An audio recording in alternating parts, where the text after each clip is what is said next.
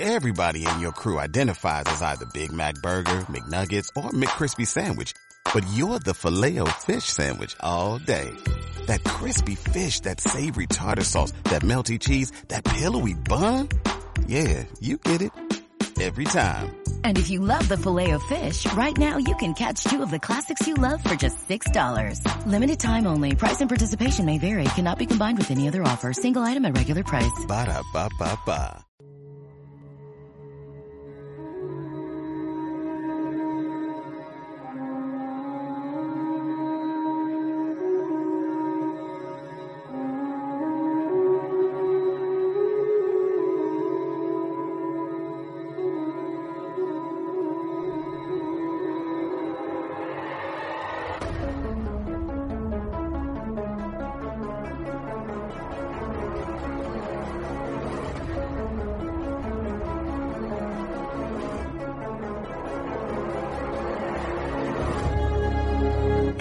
saberlo todo.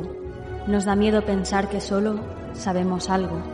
Pero lo que nos aterra es la certeza de que en realidad no sabemos nada.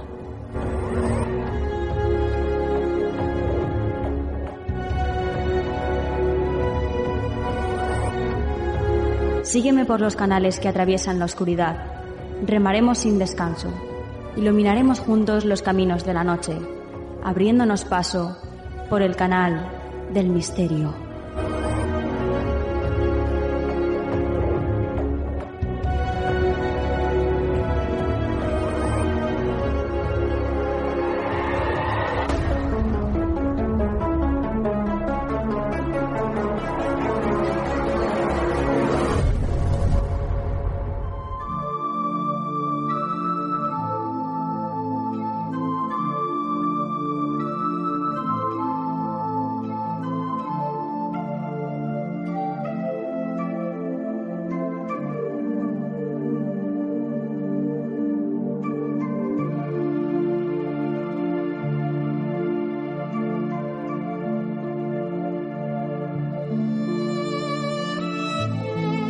Buenas noches, soy Nuria Mejías y esto es Canal del Misterio. Bienvenidos amigos y amigas, familia, a este nuevo programa de Canal del Misterio, un programa en el que ya sabéis que hacemos en directo todos los miércoles a las 7 de la tarde y que nos podéis escuchar a través de misteriofm.com. Después también nos podéis escuchar a la hora que queráis en vuestra plataforma podcast favorita, que ahí también estamos. Ponéis en el buscador Canal del Misterio y ahí os salimos enseguidita. Y como decía, gracias, gracias por estar ahí, fieles a la cita cada semana. Gracias por ese primer programa que hemos hecho en este 2023, que bueno, la verdad es que hemos recibido un montón de cariño, un montón de vosotros os habéis puesto en contacto con nosotros para decirnos lo que nos echabais de menos. nosotros también a vosotros, tengo que deciroslo, pero bueno, cuando las cosas no pueden ser, no pueden ser. Y cuando ya se pueden, pues es cuando se hacen. Así que lo bueno es que ya estamos aquí, pues ya con esta cita semanal y dispuestos, por supuestísimo, a aprender, a disfrutar y a conocer todo esto que tiene que ver con el misterio. Vamos a por el sumario del programa. En esta ocasión vamos a comenzar el programa con una amiga, una gran amiga y una gran maestra. Sol Blanco Soler va a estar con nosotros para presentarnos su último libro, No saben que están muertos. Interesantísimo, como siempre, los casos que vamos a descubrir en este libro escrito por Sol Blanco Soler. Después de esta entrevista, vamos con Estíbaliz García y ella nos va a hablar de piedras, por supuesto, como siempre. En este caso algo muy útil para nuestra casa relacionada con las gemas. Ya veréis. A continuación, Nuria. Nuria Pérez estará con nosotros y nos contará una de esas historias que tienen que ver con el más allá. Juan Perdomo, por supuesto, pondrá la guinda del pastel con su consejo de la semana. Así que, como veis, un programa maravilloso y bueno, pues lleno de un montón de cosas nuevas que vamos a, a aprender y a compartir, que de eso es de lo que se trata. Así que dicho todo esto, comenzamos. ¿Quieres ponerte en contacto con nosotros? Nuestro email, tu rincón del misterio, arroba gmail.com.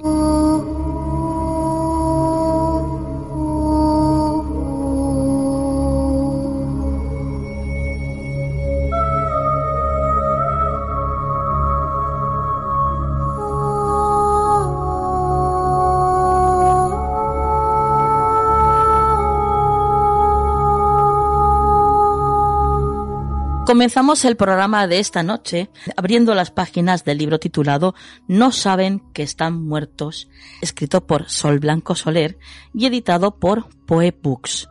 Esta noche Sol está con nosotros, bueno, como en otras tantas ocasiones, ya ha estado con nosotros, ya sabéis que es una amiga del programa y está por supuesto aquí con nosotros para presentarnos esta su última obra. Eh, Sol, no hace falta presentaciones, pero bueno, yo de todas formas, por si hay algún despestadillo por ahí, ¿eh?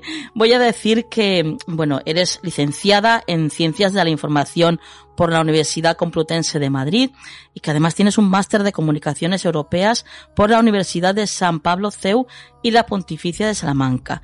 Eres conferenciante, como todos sabemos, habitual sobre temas de parapsicología y has publicado pues numerosos artículos en revistas especializadas y escrito también varios libros relacionados con, con este tema, como por ejemplo eh, Hay alguien ahí, Crónicas del Más Allá, Casas Encantadas, Tesoros y Niños Perdidos, bueno, y un montón de libros más.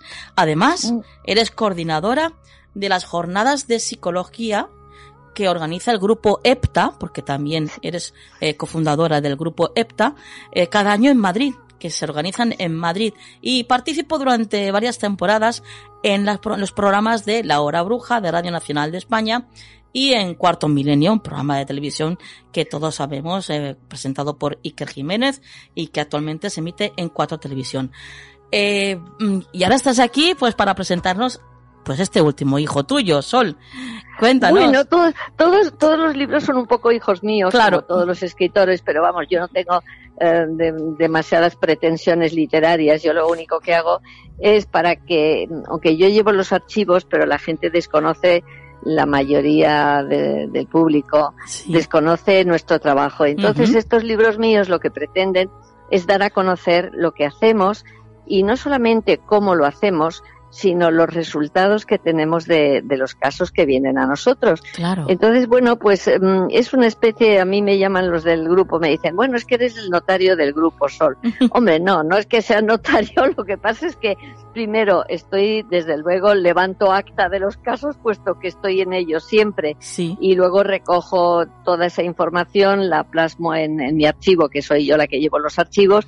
Y luego, pues, mm, es, es como, ¿cómo te diría yo? Es como un intento de que todos nuestros casos queden de alguna manera ahí para que la gente los conozca y que nos conozca también a nosotros, ¿sabes? Así que, pero bueno, ese, esa es una intención de, divulgación más que de otra cosa, ¿sabes? Oye, eh, Sol, cuéntanos, eh, porque, a ver, una licenciada en ciencias de la información, ¿cómo se mete en el mundo de la parapsicología? ¿Cómo llega la parapsicología a tu vida? Bueno, pues mira, de una manera causal. Es decir, no es casualidad, ya sabes que en la vida la casualidad no existe, siempre hay un, una causa para que todo te llegue en la vida. Y a mí me llegó la parapsicología de una manera sorprendente. Yo acudí a la primera jornada que organizó el Padre Pilón allí por el año 76, que entonces eh, este tema era totalmente desconocido en España. Lo que pasa es que él tenía mucha relación con el exterior y era un gran radiestesista además. y, y bueno, pues organizó como gran pionero eh, unas jornadas en las que reunió una serie de personas muy importantes para hablar de los fenómenos que aquí se desconocían, pero que en Europa se conocían perfectamente ya. Y bueno, pues yo asistí por una casualidad también a esas jornadas que me, bueno, me quedé asombrada, porque claro, estaba Juan José Benítez, Germán de Argumosa, estaba Tierno Galván. Eh, ¿Sabes lo que digo? Eran unas personalidades que no te pegaban para nada el que hablaran de estos fenómenos tan extraños, tan raros, y que ellos mismos en cada, digamos, en cada parcela que les tocó exponer, pues em, describían los fenómenos que, que, estaban ocurriendo, bueno, ya vamos a ver, ocurrían de toda la vida. Lo que pasa es que la, la, parapsicología empieza a finales del siglo XIX, empieza en Inglaterra y luego pasa a Estados Unidos, a París también, y empiezan los grandes investigadores físicos, premios Nobel, empiezan a investigar estos fenómenos y lo que hacen es que los empiezan a clasificar en función de sus efectos, porque sabes que los, los, los, fenómenos paranormales los hay un grupo que son los de transmisión pensamiento, como la telepatía, la precognición, la evidencia, todo esto, y luego hay los de efectos físicos, que bueno, pues ya sabes, son los movimientos de objetos, el poltergeist, y luego también, pues los biológicos, como son los sanadores cuando curan de una manera completamente incomprensible. Es decir, que hay muchísimos fenómenos dentro de la parapsicología que mm, vienen reflejados perfectamente en los tratados que existen en el mundo entero. Aquí en España no consigues ningún tratado de parapsicología. Yo no sé si es que se creen que, que no es importante, mm, digamos, que publicarlos aquí, pero debería de hacerse porque esa es la manera de que la gente tuviera el conocimiento de que esto no es una paparrucha, es que es una ciencia, está reconocida por la UNESCO eh, como ciencia y, que existen, bueno, eh, fuera de España existen cátedras de parapsicología, máster en parapsicología, ¿entiendes? Pero todo eso aquí todavía no ha entrado suficientemente, quizá porque muchas veces los medios no han tratado bien estos fenómenos, han tratado su espectacularidad o las personas que los producían pero sin hacer un análisis em, adecuado ¿eh? de, la fenomenología. Entonces, bueno, pues mm, ya te digo, yo empecé con el padre Pilón hace muchísimos años, aprendí muchísimo llevándole la maleta y callándome, por supuesto, porque yo no tenía ninguna capacidad como para opinar cuando, cuando yo le acompañaba a los, a los casos. Y luego cuando en el 87 él, mm, eh, imitando lo que se estaba digamos, organizando fuera de España, que eran los grupos de, porque hasta ese momento, hasta el año 87, aquí en España, los investigadores iban en solitario, como el padre Pilón, Germán de porque Fernando Jiménez de Losón, que investigaba, era más antropólogo que, que parapsicólogo. Y luego lo que él tenía, que era una maravilla, era un grandísimo divulgador. Entonces, em, yo creo que habría que hacer una distinción de la persona que investiga y de la persona que divulga porque son dos cosas totalmente, diferentes, como en todas las ciencias, ¿eh? todas las ciencias. Entonces, bueno, pues ya te digo, llegó a mi vida como una casualidad cuando estaba yo terminando la carrera de periodismo y la Unión Europea pues entró también en, mí por otra casualidad y he sido profesora del tema de la Unión Europea muchos años. Así que bueno, pero ya sabes, los que nos gustan estos temas y los que dedicamos gran parte de nuestro tiempo a, este tema de yo que no me gusta llamarle misterio, verás por qué, porque el misterio es todo. En la vida estamos rodeados de misterios. Ya lo y no todos y no todos son paranormales, ¿sabes? Entonces, mm, pues el misterio engloba todo, pero dentro del misterio pues está la ufología, está la parapsicología y, y en, en, definitiva hasta las, la física actual que para mí, aunque los sesudos varones te digan eh, lo que hay y lo que opinan y los modelos de la física moderna, pues también te cuesta mucho trabajo comprender lo que, lo que están exponiendo, ¿no? Así que bueno, como ves, el panorama es muy amplio y la casualidad, pues, pues, ya sabes, la vida siempre te viene. Te dicen que cuando hay veces que hay un tren especial que pasa por tu vida y debes de cogerlo, porque y eso es lo que quizá he hecho yo, de coger esos trenes que han pasado por mi vida y los he cogido y mira, me han llenado de satisfacciones, de amigos, y de, fantástico, ¿sabes? Así que estupendamente. A veces es calzarse esos zapatitos rojos del mago de Oz, ¿no? Y que se abra pues el camino de baldosas amarillas delante. Claro, claro, y seguir las baldosas amarillas, porque quizá siguiendo ese camino luego te encuentras, como te digo, con satisfacciones, con capacidad de ayudar, con montones de, de, de, alegrías y de, que te sientes muy realizada, ¿sabes? Consiguiendo hacer bien lo que se te pone por delante. Claro. Eh, Sol, el título es No saben que están muertos. En este libro Em, bueno, nos cuentas pues bastantes casos nuevos del grupo EPTA y, y en, bueno, está implícito ya en el libro ¿no?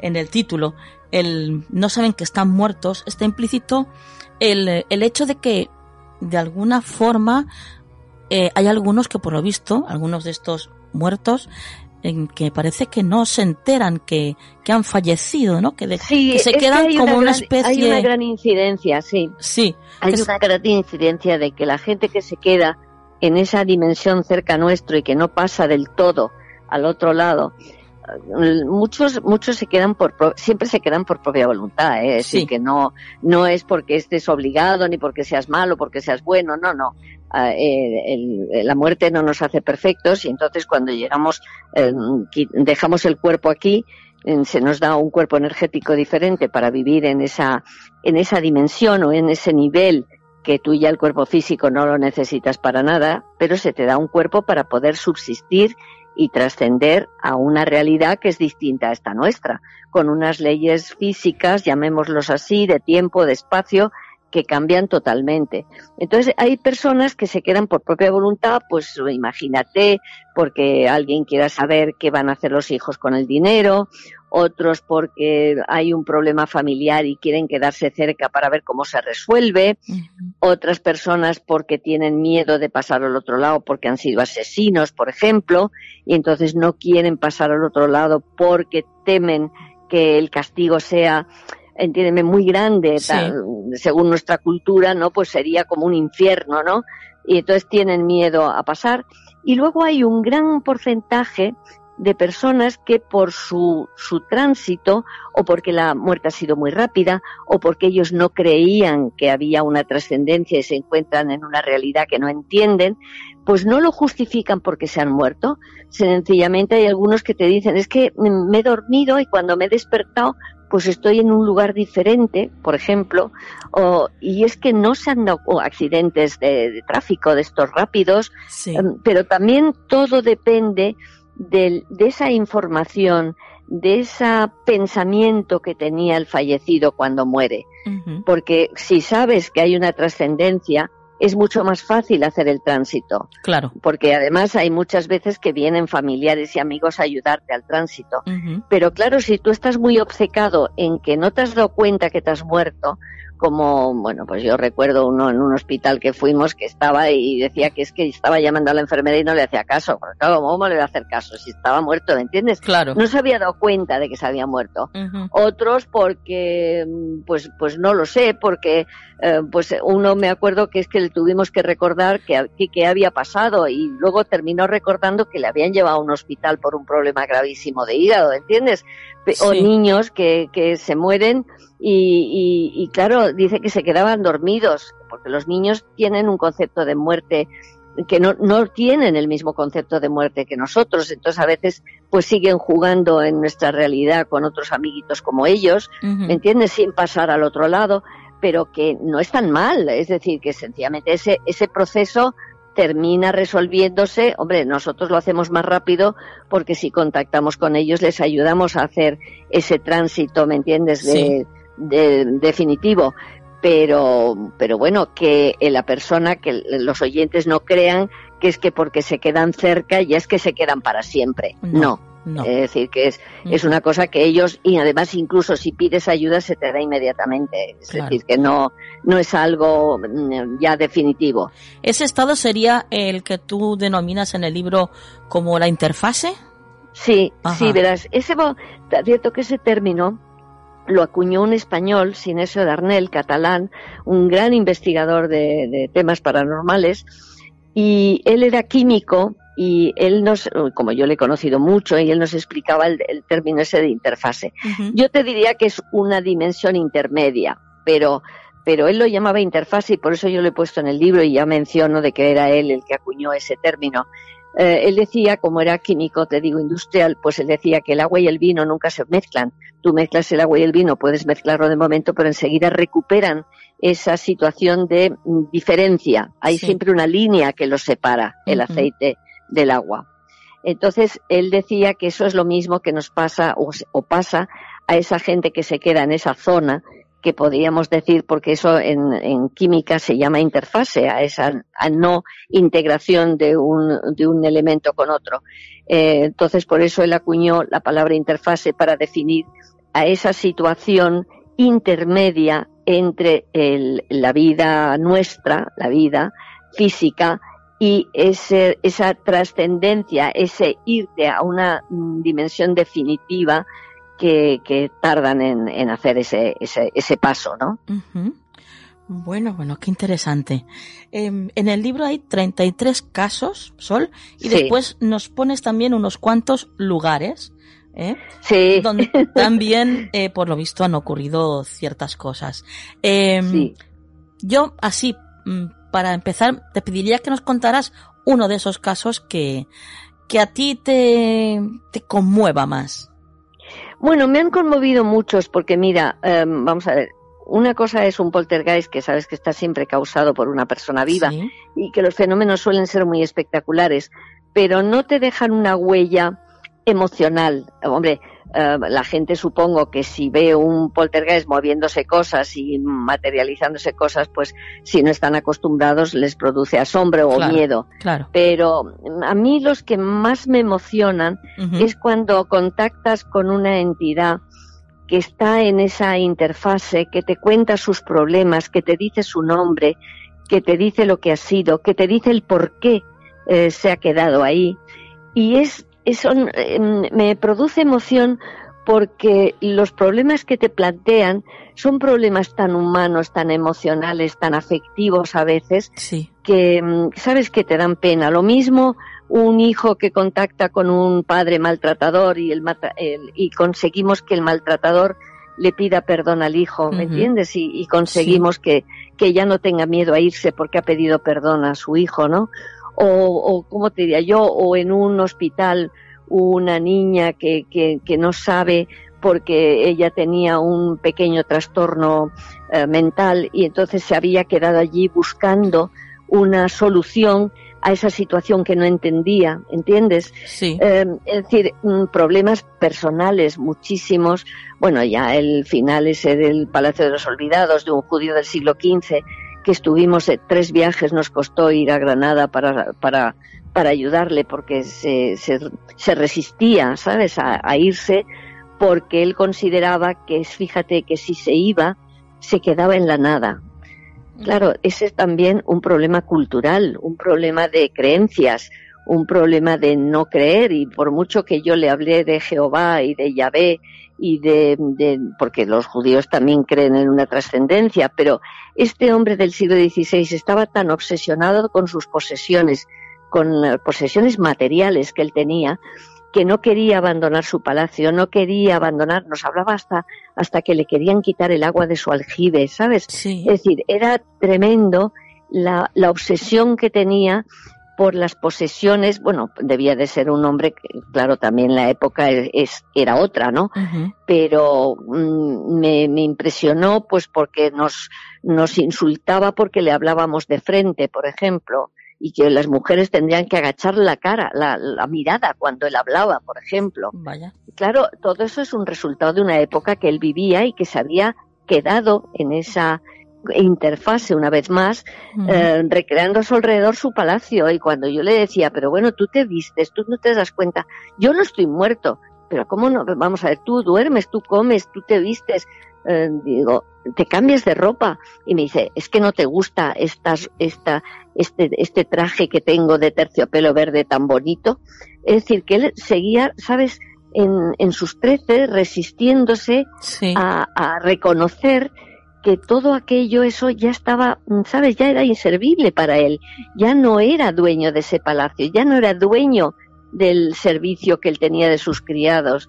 Eh, él ya no tenía, eh, estaba impidiendo incluso que su mujer se fuera, porque eso es muy frecuente en esas mujeres sometidas a un marido un poco tiránico, digamos, y que cuando mueren se quedan al lado de ella muerta y él muerto porque no se atreven a irse y a dejarles solos es que es, es, una psicología, es una psicología de, de, muertos, si vamos a llamarlo así, que a veces eso sí me produce emoción, sorpresa, eh, ¿cómo te diría yo? Pero luego la gran satisfacción cuando consigues tú eh, ganar la situación y, y, hacerle ver y convencerle y que te lo agradezcan encima, porque es que muchos de ellos te lo agradecen, ¿sabes? Sí. Eh, pues bueno, es una manera muy bonita de, de hacer el bien también, Claro, a claro. los vivos y a los muertos. Sí, sí, sí.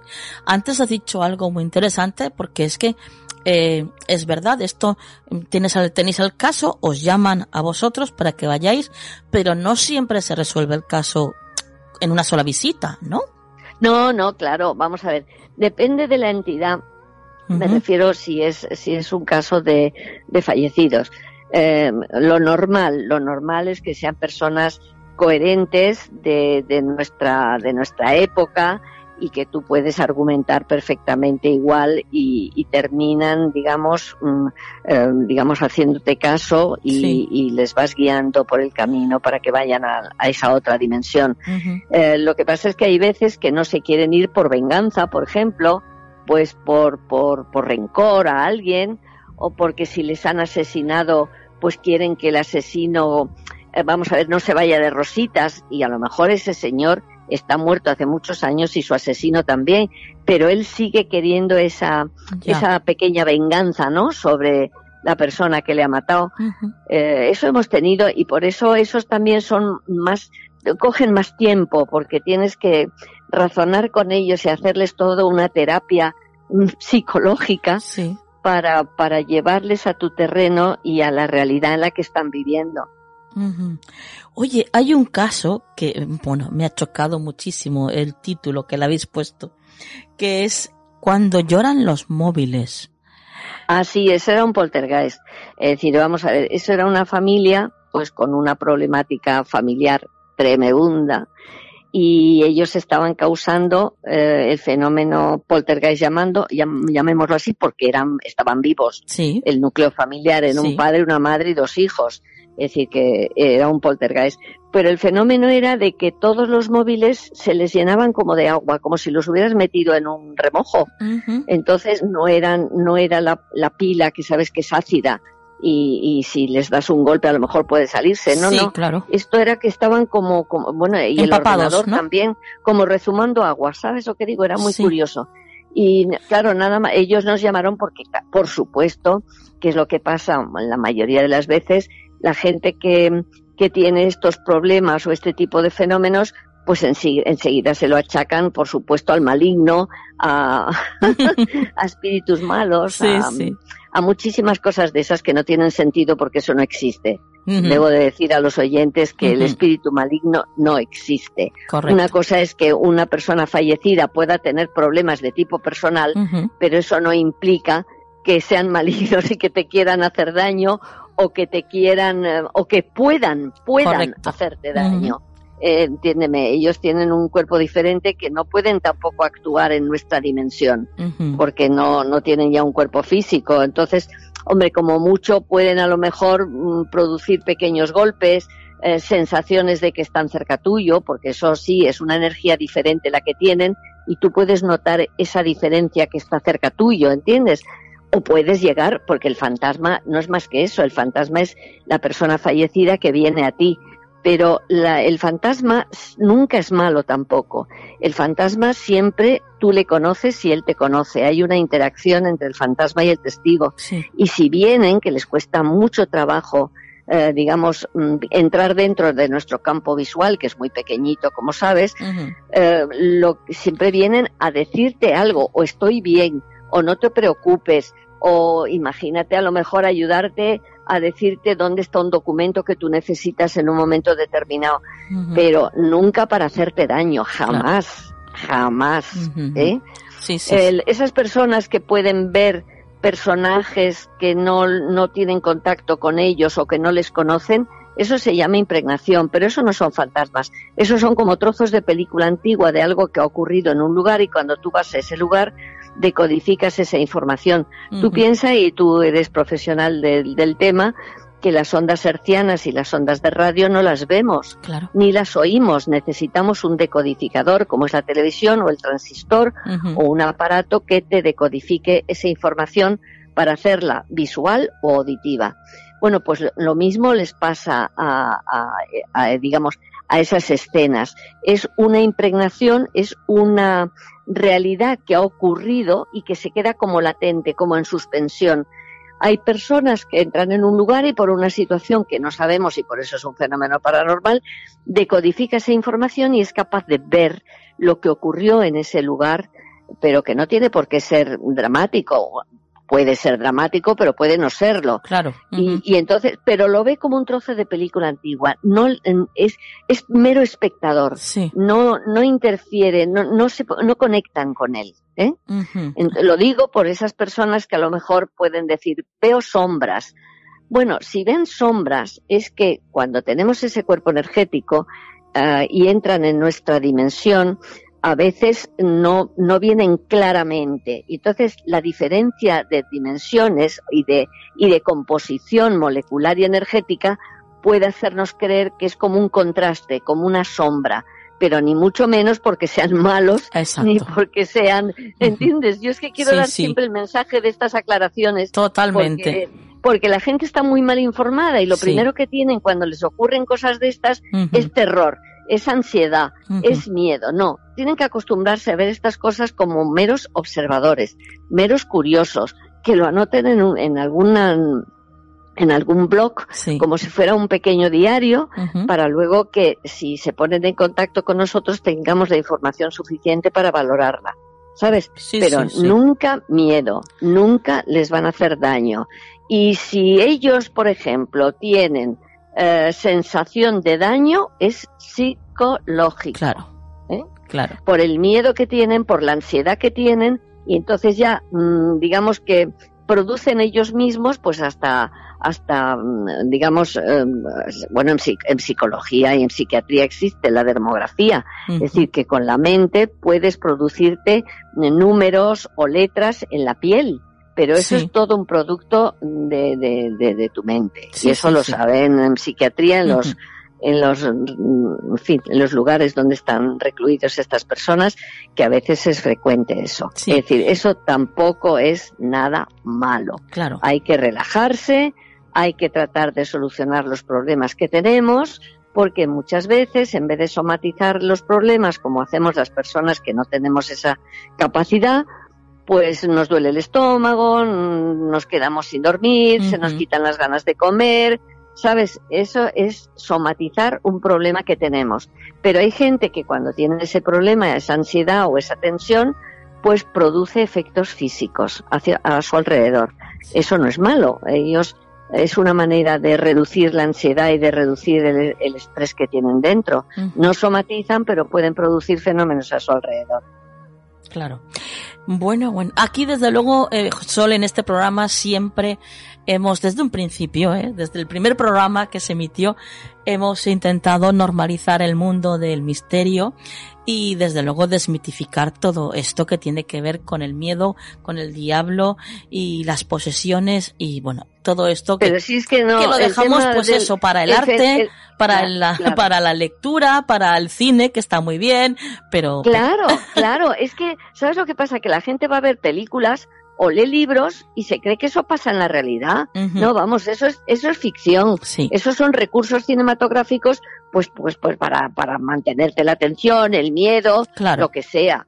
Pero, pero no, vamos a ver, eh, Frankenstein no existió, ¿tú me entiendes? Sí, sí, sí, totalmente. Es una obra literaria maravillosa, claro. pero no, no es Mr. Hyde y el Dr. Jekyll. sí, pues lo mismo, es decir, es como si nos fuéramos a creer todo eso. Eh, y sin embargo, vemos, o leemos esas cosas y no nos las creemos, o vemos a Harry Potter, ¿no? Haciendo esas maravillas y, a nadie se le ocurre eh, pensar que puede hacer esas cosas. Claro, es que eso es, ciencia ficción. Superman, todos los grandes no superhéroes. Bueno, pues nadie volamos, ¿no? Ni nadie hacemos esas cosas. ¿Por qué entonces cuando una película sale con estos recursos cinematográficos de, los zombies, de, los espíritus malignos, de, todas esas cosas, eh, ¿y por qué se creen eso y lo otro no? No sé, no entiendo mucho. Bueno. Pero bueno. Nosotros esta, seguiremos haciendo lo que tenemos que hacer, que es aportando luz a todo este mundo del misterio, ¿verdad, Sol? Por supuesto, esa es la intención, desde luego. Y sobre todo programas como el tuyo, que son los que dan verdaderamente esa, esa visión de las cosas que, no hay que, que, dramatizarlas tanto. Exacto, exacto. Eh, no saben que están muertos, editado por Poe Books y escrito por Sol Blanco Soler, un libro lleno de los últimos casos del grupo EPTA. Desde luego no puede faltar en vuestra biblioteca del misterio, queridos oyentes, querida familia. Así que ya sabéis, a por él enseguidita. Sol, ha sido un enorme placer el tenerte de nuevo aquí en el programa. Bueno, Nuria, ya sabes que yo estoy encantada de, de, siempre estar en tu programa por los éxitos que tienes y por la audiencia que tienes y porque estoy convencida de que, bueno, eres un elemento imprescindible en, en tu alrededor. bueno, mm, eh, me has dejado sin palabras, Sol. No, no, pero es la, verdad, es la verdad. Bueno, eh, espero tenerte dentro de poquito de nuevo aquí, que me apetece muchísimo conversar de nuevo contigo. Yo, yo estoy encantada, siempre que nos invitan vamos a los sitios, así que espero con ilusión el que el, el poder y así tengo la oportunidad de verte. ¿eh? Eso, eso, eso, también. Y si me acerco yo por Madrid, lo mismo. Por supuesto, por supuesto.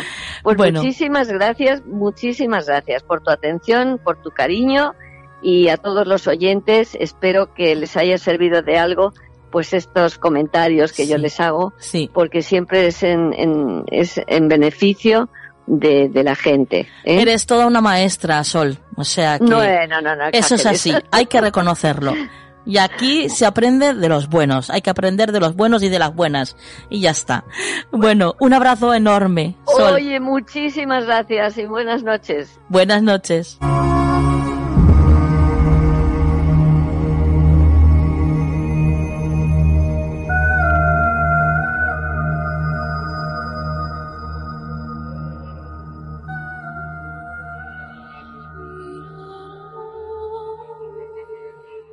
La magia de las piedras en Canal del Misterio.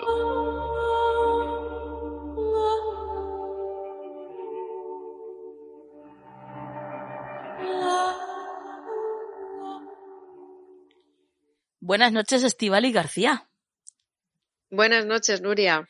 Qué bien, qué bien que ya estés aquí junto a nosotros y bueno, y que nos vengas, pues como siempre, a hablarnos de esas maravillosas gemas, a, a que las conozcamos muchísimo más. En esta ocasión, ¿qué es lo que nos traes? Bueno, pues os traigo eh, para, digamos, armonizar el hogar. Este sería el, el título de, Qué bien. de todo lo que os traigo hoy. Qué útil, además. Y- Qué útil. Sí, Sí, sí. Sí, porque eh, muchas veces nos encontramos que, que yo creo que el hogar tiene que ser aquel punto en el que nos, nos podamos regenerar, ¿no? Después Ujú. de, de- de un día de trabajo o de los niños cuando han pasado todo el día en el cole, todo esto, ¿no? Entonces, os voy a comentar diferentes truquitos que van a ayudar para, para armonizar el hogar en cuanto a lo que son dónde podemos poner cada piedra, y todo. Y luego también algunos otros trucos que, que también tienen, tienen su, su efecto, ¿no? Sí. Entonces, bueno, yo voy a empezar por lo que es la parte, la parte que no, que no corresponde a las gemas, sino como los, los, los pequeños tips para eh, ayudarnos a armonizar el hogar. Eh, evidentemente, lo que todos decimos, que el orden y la limpieza forma parte de ello, ¿no? Eh, y tener todo tipo de trastos inservibles guardados, eh, vamos, hay que, hay que ser práctico, hay que saber desprenderse de cosas, hay que saber eh, decir, pues esto ya no lo utilizo, eh, fuego a lo maricondo, ¿no? Si no lo he utilizado en un año, pues, pues no lo voy a utilizar y ya está, ¿no? O tener espacios donde podamos tener esos trastos o esas mm, cosas que no vamos a utilizar durante mucho tiempo, los podamos tener eh, guardados. Pero sobre todo, seamos realistas que lo que no vayamos a usar en, ay, esto no lo voy a usar en 10 años o, en 5, pues, pues fuera, fuera, que, que se le dé otro uso, ¿vale? Sí, sí. Pero es muy, muy importante tener nuestros espacios de, para, de dormir, donde mm, comemos o eh, todos los espacios tienen que estar ordenados y tienen que estar limpios de, de cualquier cosa, porque ya mismamente con la energía del Feng Shui sabemos que, que la, la energía tiene que circular y fluir por toda la casa de manera correcta, ¿no? Entonces, eh, todo esto es importante. Luego, muchas veces también eh, recurrimos a lo que son los, por ejemplo, el incienso o el palo santo. A mí me gustan mucho las, las, dos, las dos opciones, pero el incienso que sea de calidad, porque si compramos el incienso, no sé, olor orquídeas del bosque de, de un supermercado, pues ese incienso no solo nos va a dar igual que lo encendamos, quiero decir, a nivel energético y a nivel frecuencia nos va a dar exactamente lo mismo, es que encima tiene sustancias tóxicas que no son nada recomendables. Claro. Entonces tenemos esa opción de los inciensos o el palo santo que se ve natural y que también es una muy buena opción para ayudar a limpiar energéticamente la casa, a tenerla purificada de, ciertas energías y ciertas densidades. Y también otra cosa que yo utilizo mucho eh, en mi casa son los difusores con aceites esenciales tengo, tengo tres difusores. Los reparto y los utilizo sobre todo ahora en época de, invierno para todo el tema de los niños, las toses, los mocos, todo esto, para ayudar a dormir, o simplemente pues para bueno pues para estar en el en el salón ahí pues, quiero un ambiente agradable pues me pongo un difusor que con el aceite esencial si es un aceite de calidad también me va a ayudar a, elevar la frecuencia tanto del espacio como de las personas que lo estamos inhalando. Muy importante lo que dices que que sea un aceite esencial de calidad porque tampoco es el estos aceites esenciales que venden por ahí a dos euros no no obvio, obvio. Eso, Esto ya, vamos, sería un tema, un tema aparte del que podríamos hablar, pero sí, evidentemente los aceites esenciales mm, eh, hay que utilizarlos de calidad, porque al final es inversión en salud. Porque el perfume a lo mejor ese de dos euros sí que tiene un perfume bueno o agradable, pero sin embargo, pues no tiene esa vibración que viene eh, pues eh, grabada o implícita en un aceite esencial de verdad, de calidad, ¿no?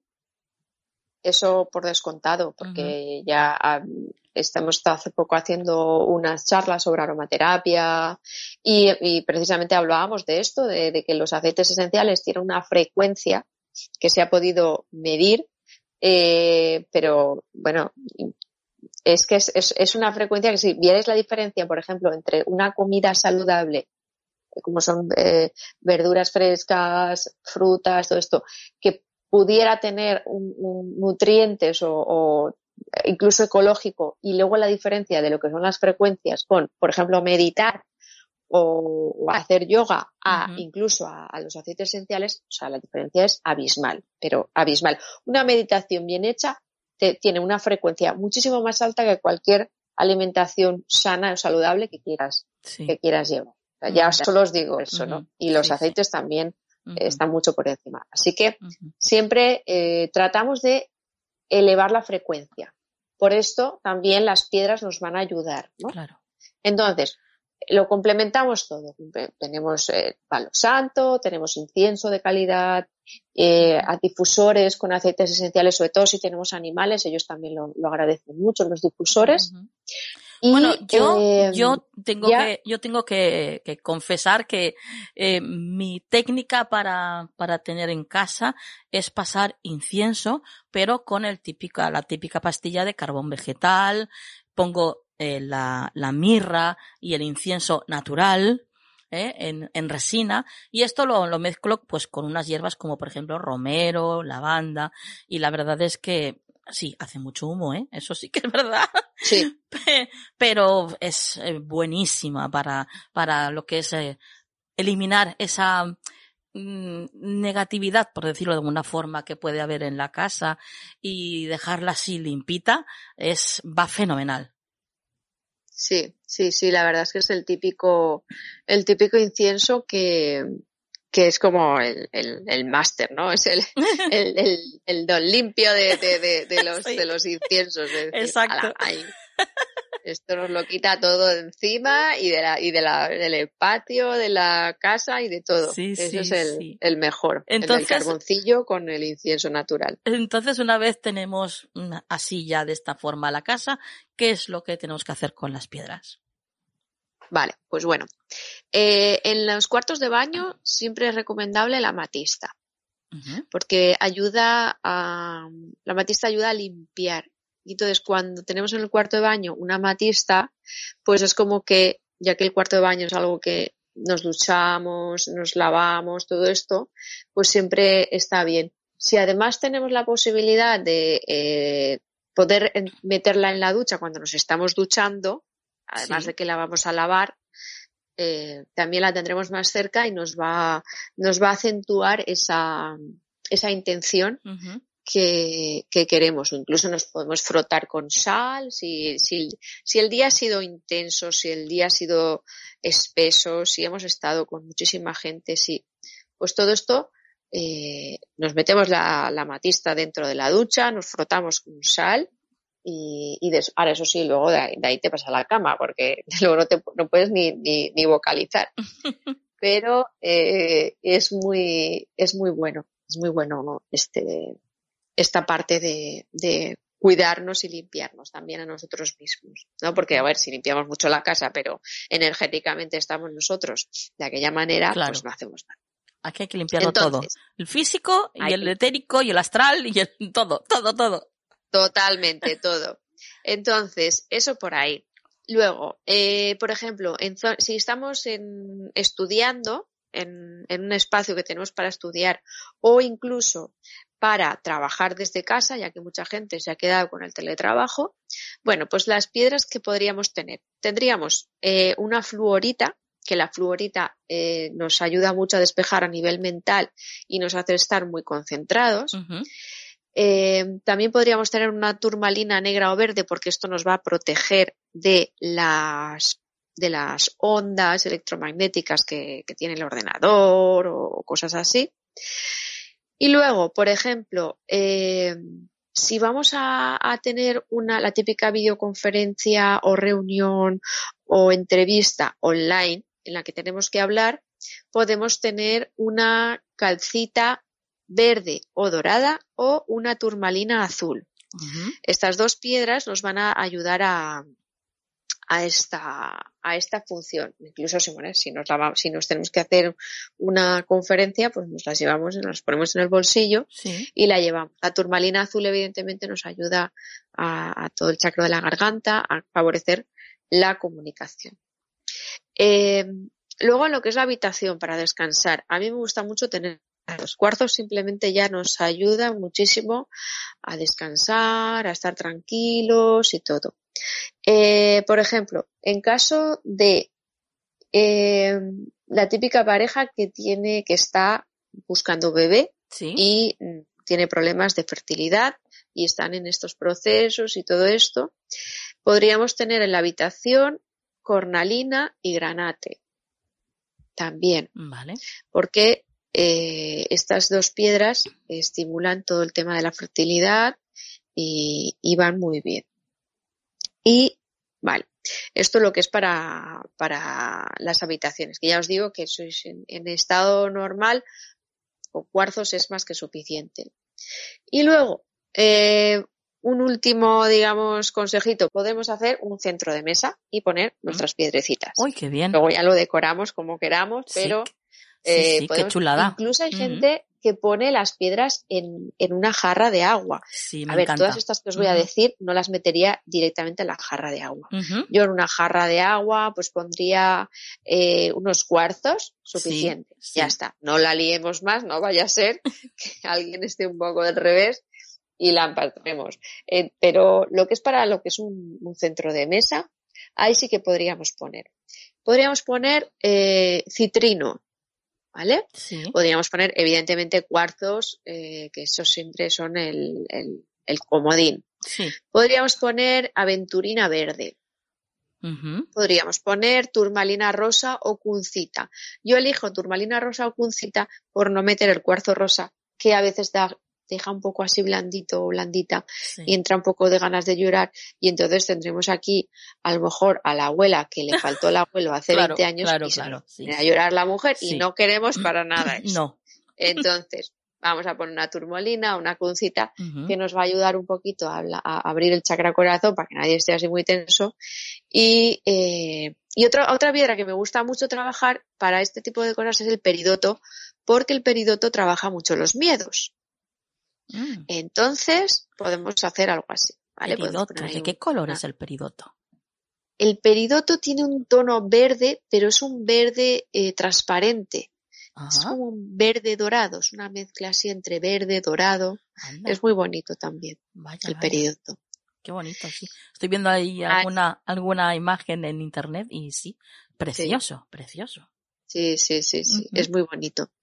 Entonces, pues nada, con todos estos consejitos, yo os animo, tenéis gente en casa, a armonizar vuestro espacio, porque os va a venir bien, porque la gente que llega a casa se va a sentir bien, porque quien traiga mm, lo suyo no se lo va a dejar allí, se lo va a llevar de, luego de nuevo, o se lo va a limpiar allí en, el hogar directamente, se le, va a ayudar a que, a que lo, que metáis cuartos en las, en las jarritas de agua. Eh, todo ese tipo de cosas siempre nos van a ayudar a poder tener eh, armonía en nuestro hogar sí y, también que resulte, resulte cómodo para la gente que viene de fuera. Estivaliz, eh, el agua para la jarrita, eh, destilada, mineral, de grifo, ¿cómo? Agua mineral, agua mineral. Vale. Básicamente, me gusta más que sea mineral. Vamos, si nadie tiene mineral y tiene que ser del grifo, pues mejor que sea agua del grifo con cuarzos que agua del grifo sin más. Sí. Pero sí puede ser mineral, sí puede ser mineral. Vale. Eh, se puede beber. Claro, claro, sí, esto es lo que os digo, agua en las jarritas de agua ponemos cuarzos ahí dentro. Vale, que no solamente es como decoración, sino que se puede beber. No, no, no, para el agua de beber. Vale, vale, vale. Para el agua de beber, para que todo el mundo beba y se... Qué bien. Y, reciba esta energía y esta medicina también. Sí, sí, sí. Este agua esté con una frecuencia altita. Wow, wow, vaya, y tanto porque con esa combinación de gemas que nos has dado, vamos, esto es como, ¿te acuerdas de cuando éramos pequeñas, eh, Super Ratón, que decía algo así como multivitaminado, ¿no? Sí, sí, sí, totalmente, totalmente. Así que, pues eso, eso son, esto es lo que os traigo hoy y, que espero que lo, pongáis en, en práctica. Pues nada, hombre, por supuesto que sí. Por supuesto. Yo sé que más de uno va a escuchar este programa más de una vez para, para apuntárselo bien todo. Eh, Estivalis, lo dejamos aquí. Tus vías de contacto. Sí, os dejo mi correo electrónico terapiasdebolsillo.com. Muy bien, pues compañera, hasta la próxima. Adiós.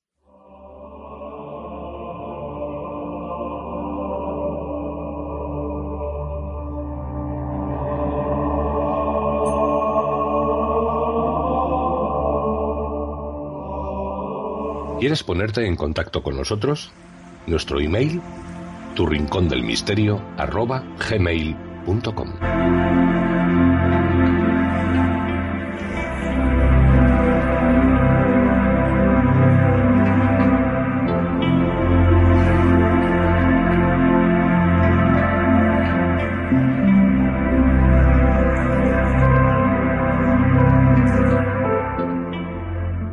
Apartamos el velo que separan los diferentes universos, los diferentes planos y nos encontramos con Nuria Pérez. Buenas noches, Nuria. Hola, Tocaya, muy buenas noches y muy buenas noches a todos. Bueno, eh, ¿qué historia nos traes esta noche, Nuria? Bueno, pues mira, hoy os traigo una historia que de esas bonitas que nos gustan a nosotros, de esas con que nos tocan un, pedacito del corazón. Y bueno, mira, eh, investigando eh, he localizado una historia súper, súper, súper bonita de una chica mexicana que la contó en una revista de sucesos, que os voy a dejar el link en, en el Twitter. Y ella cuenta que se llama Ana, vive en el estado eh, de Jalisco. Y bueno, pues ella cuenta que su madre eh, le diagnosticaron eh, esclerosis múltiple y bueno, pues lo pasaron todos en principio bastante mal. Sí. Y bueno, la enfermedad fue, ya sabéis que la esclerosis es una enfermedad degenerativa que va poquito a poco y bueno, dice que, que pasó 20 años, o sea, 20 años, que aún así, como dice ella, eh, eh, suerte de que, de que duró muchos años a su lado, ¿no? Sí. Pero dice que en los últimos años se convirtió casi que en una pesadilla para todos porque, y esto te va a sonar, dice que llegó un momento en el que su madre le cogió tantísimo miedo a la muerte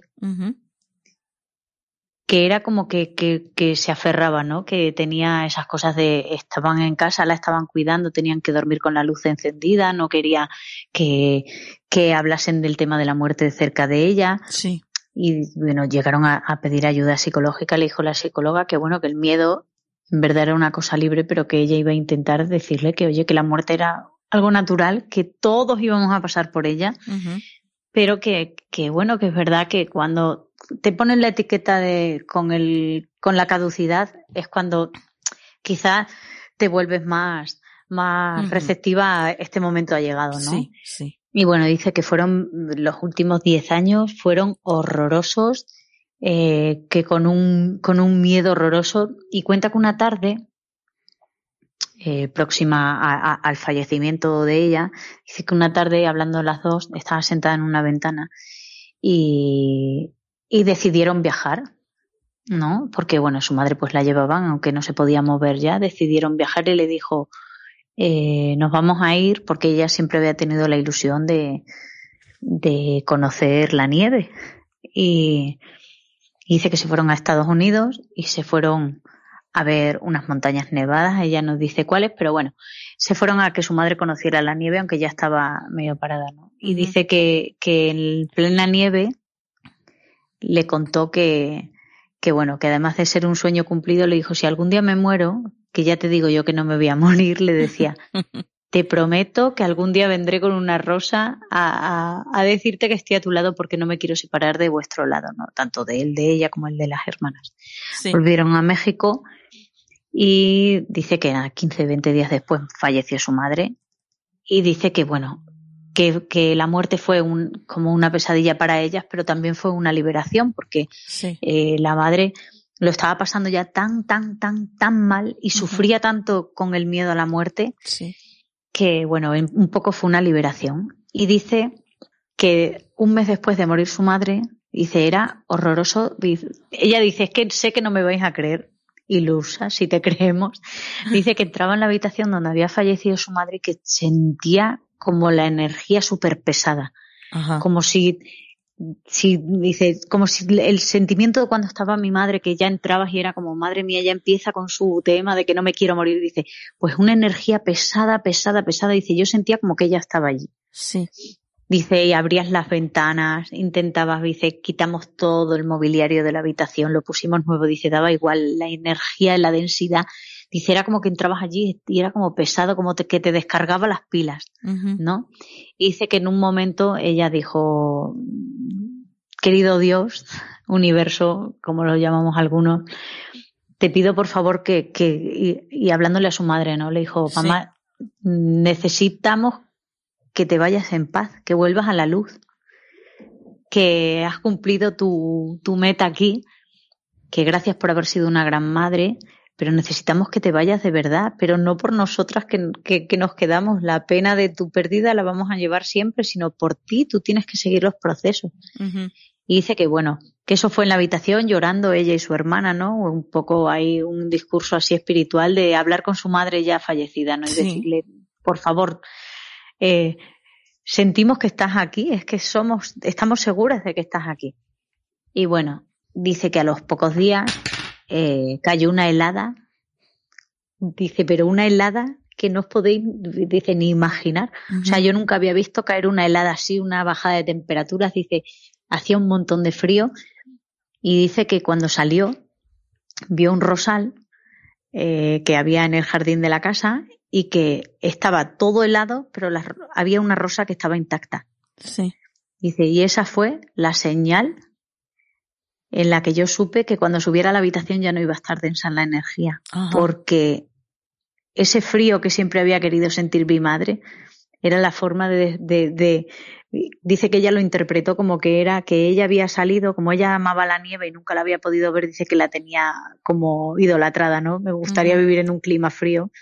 Dice que ella reconoció en ese momento que esa helada era como que su madre había salido de la habitación dejando esa, esa parte helada como diciendo es la parte en la que ella nos está diciendo me voy y me despido de vosotros. Dice que efectivamente, y por también porque le encantaban las rosas, dice, y se había helado todo menos la rosa esa. Sí. Y dice que subió a la habitación y ya no se sentía pesado, que era como ella lo había, que era, o sea, que ella interpretó esa helada como, como la señal que le había dado su madre de que se iba y que, y que les hacía caso a sus hijas y que por fin se iba, ¿no? Dice que, que ellas pudieron estar en paz porque sabían que, que bueno, que, que, el momento tenía que llegar y que sentía como que dice yo no he contado esta historia porque la gente iba a pensar que era como que queríamos que mi madre muriera pero no no la idea era transmitir pues que que los seres que nos quieren están cerca nuestro y que cuando le pedimos una señal nos la dan no y que ellos interpretaron esa helada como que era su madre yéndose de, de la casa que no quería sí. renunciar no que, uh -huh. que tenía que tenía ese apego tan fuerte a ellas y a la vida, que a esta vida, a esta realidad, a este plano de la realidad, que, uh -huh. que no quería soltarse, ¿no? Y ella dice que su madre pues les, les dejó esa gran enseñanza, ¿no? Que, que uno tiene que aprender a desapegarse de este plano porque aquí estamos de paso y de visita, es lo único que tenemos claro en la vida. Claro. Me pareció una historia muy bonita de, de, de, una superación total de antes de que llegase la muerte sabían que esto iba a terminar. Uh -huh. Que en verdad ese proceso lo pasamos siempre después, ¿no? Sí. Y bueno, pues eh, súper bonita la historia de Ana, Desde por lo menos para mí me ha encantado esa sí, similitud sí. de la nieve con la helada. Sí, sí, sí. Qué bonita, qué bonita. Eh, qué historias que nos traes todas las semanas, Nuria. La verdad es que yo sé, ¿eh? soy, soy consciente que te lo curras mucho, que investigas y, y que además disfrutas mucho haciéndolo también. también me consta. Eso sí. porque sé que, que amas esto que haces, como todos los que estamos aquí, ¿no? Y, y, es un gustazo, es un gustazo poder compartir pues esto con, con gente como tú, que, que lo hace todo tan, tan de verdad y, y, siempre pues tan lleno de amor, ¿no? Así que te doy las gracias compañera por estar aquí con nosotros, por compartir estas experiencias tan maravillosas y como siempre por sembrar esperanza y dejar ese, ese rayito de luz siempre de que la muerte no es el final en absoluto, es simplemente un pasito más.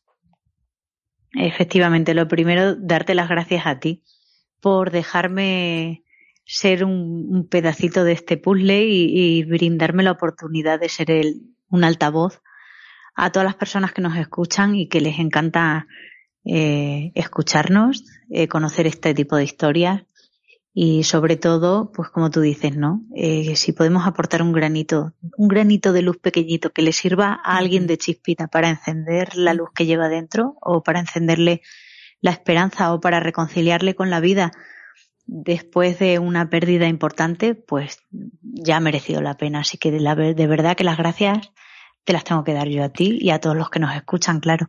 Nada, nada. Es algo mutuo, compañera. Eh, oye, por cierto, tenemos que mandar un saludito a alguien, ¿verdad? A alguien que nos sigue por Twitter y que comparte el programa y que comparte incluso mmm, cortes del programa, ¿no? Bueno, Nuria, pues eh, quiero mandar un saludo súper especial. Bueno, todos nuestros oyentes son especiales, pero hoy quiero saludar especialmente a un oyente que nos es 100% fiel, que siempre comparte parte de nuestros de nuestras secciones, la de Juan, la de astrono la de astronomía, mi sección en Twitter y en sus redes sociales y siempre nos dedica palabras súper bonitas y bueno, quiero mandarle un saludo especial a Spock Malder Jonas, que su Twitter es arroba Kiron Denker, y darle las infinitas gracias por siempre estar ahí, por siempre acompañarnos, por sernos siempre fiel y por ser también parte de, de este compartiéndolo y, y escuchándonos es parte de, de, de, todo este maravilloso puzzle que hemos formado y de verdad que le quiero mandar un, un agradecimiento enorme y un abrazo grande, por lo menos de mi parte y sé que de todo el programa y que gracias, gracias, gracias por estar siempre ahí. Pues eh, sí, efectivamente.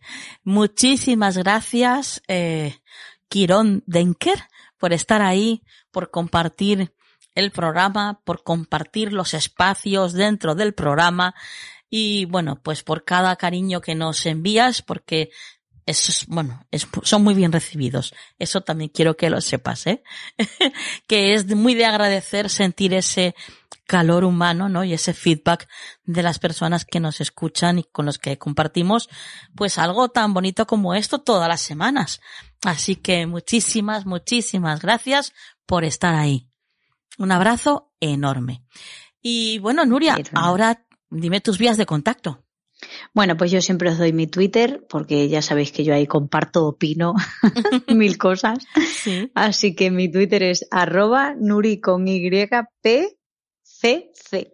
Así que ya sabéis, arroba nuri PCC y ahí ya sabéis que podéis contarme lo que queráis, yo siempre respondo, así que si queréis que, que os cuente alguna historia del que tengáis del más allá, como ya hemos hecho con algunos oyentes que nos la han enviado y nos han pedido que contásemos su historia, que si queréis hacernos preguntas, si queréis saber de dónde sacamos la información, absolutamente todo lo que queráis, ya sabéis que escribidnos y estaremos encantadísimos de hablar con vosotros.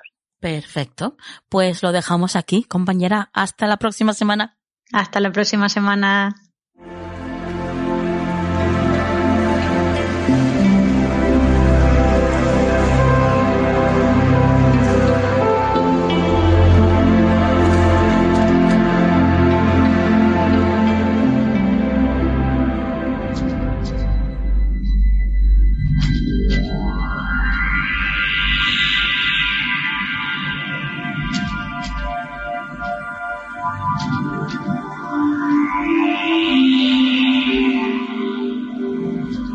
Consejo de la Semana en Canal del Misterio.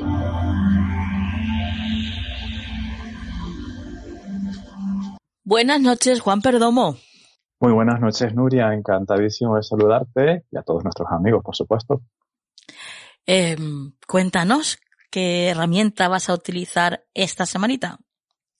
Pues en esta semanita, Nuria, tengo aquí mis runas que están como que quieren salir a escena. se lo vamos a permitir, yo creo que sí, ¿no? Mira qué bien, muy bien. Pues sí, porque además nos encantan tus runas. Creo.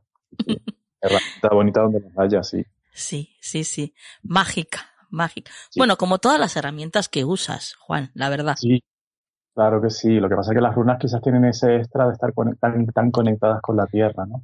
Por aquello de que pueden ser minerales, por aquello de que pueden ser eh, trocitos de árboles, tiene como esa energía de la madre tierra que les da un extra. Así es. Sí, sí, sí. Bueno, pues vamos a ver qué nos dicen tus runas para la semana que viene, Juan.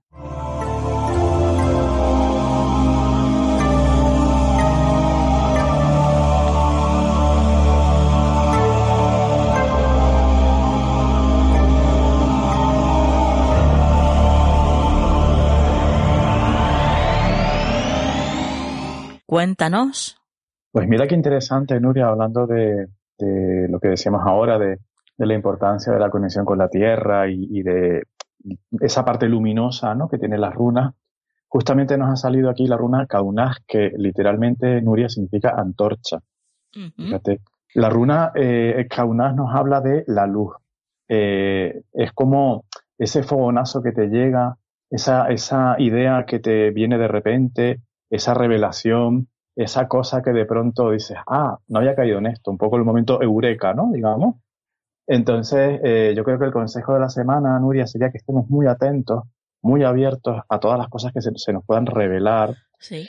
Y también aconseja abrir un poco la mente eh, a nuevas ideas, a nuevos enfoques, porque la parte sombría, por así llamarla, de Kaunas puede significar o puede, podría suponer, Nuria, cuando yo creo que ya lo sé todo y ya soy hasta incluso un poco arrogante, ¿no? Sí. Ya yo creo que ya tengo toda la razón, tengo todo el conocimiento, toda la sabiduría y voy de sobrado por la vida. Entonces, que no es nuestro caso, yo sé que no aquí somos todos gente muy humilde, pero es, una, es un poco una llamada de atención en ese aspecto, ¿no? De, oye, estate atento, estate atenta, porque puede ser que te vengan cosas que te cambien completamente tus ideas o incluso eh, como consejo también para la semana, Nuria, que nosotros mismos nos, nos replanteemos nuestras ideas, nuestras creencias, hagamos un poco revisión.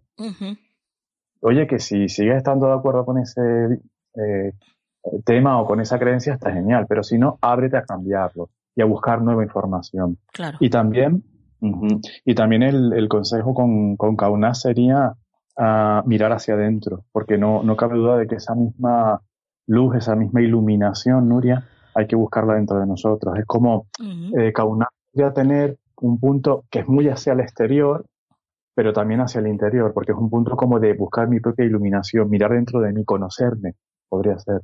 Hacer esta semana, Nuria, por esa, esa antorcha, ese foquito de luz, dirigirlo un poquito hacia nosotros y ver, conocernos un poco más, digamos. Uh así un poco, incluso como observador, lo más objetivo posible. Sí. Y cubrirnos, descubrir esa parte de nuestra interna. Perfecto, perfecto.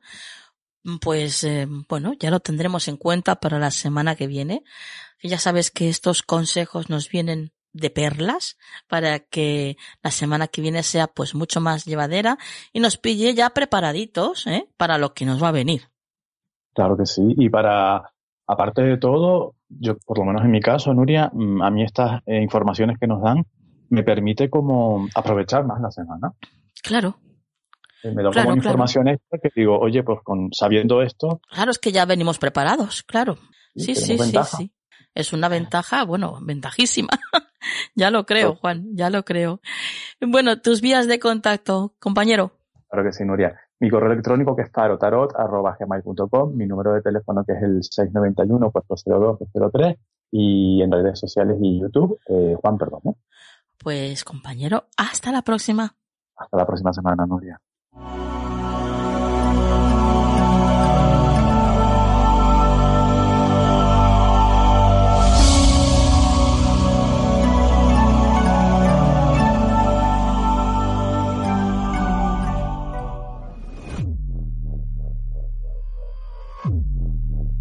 Y hasta aquí el programa de esta noche. ¿Lo habéis pasado bien? ¿Sí? ¿Sí? Bueno, espero que haya sido así, porque desde luego esto lo hacemos con muchísimo cariño para que así sea.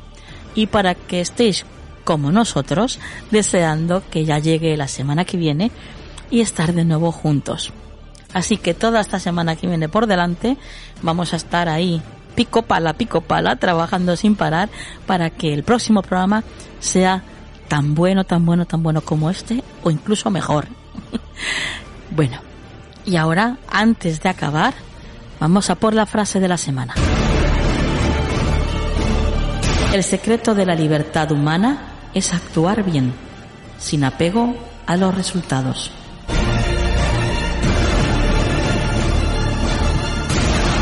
Que la luz esté siempre en vuestras vidas. Hasta la semana que viene.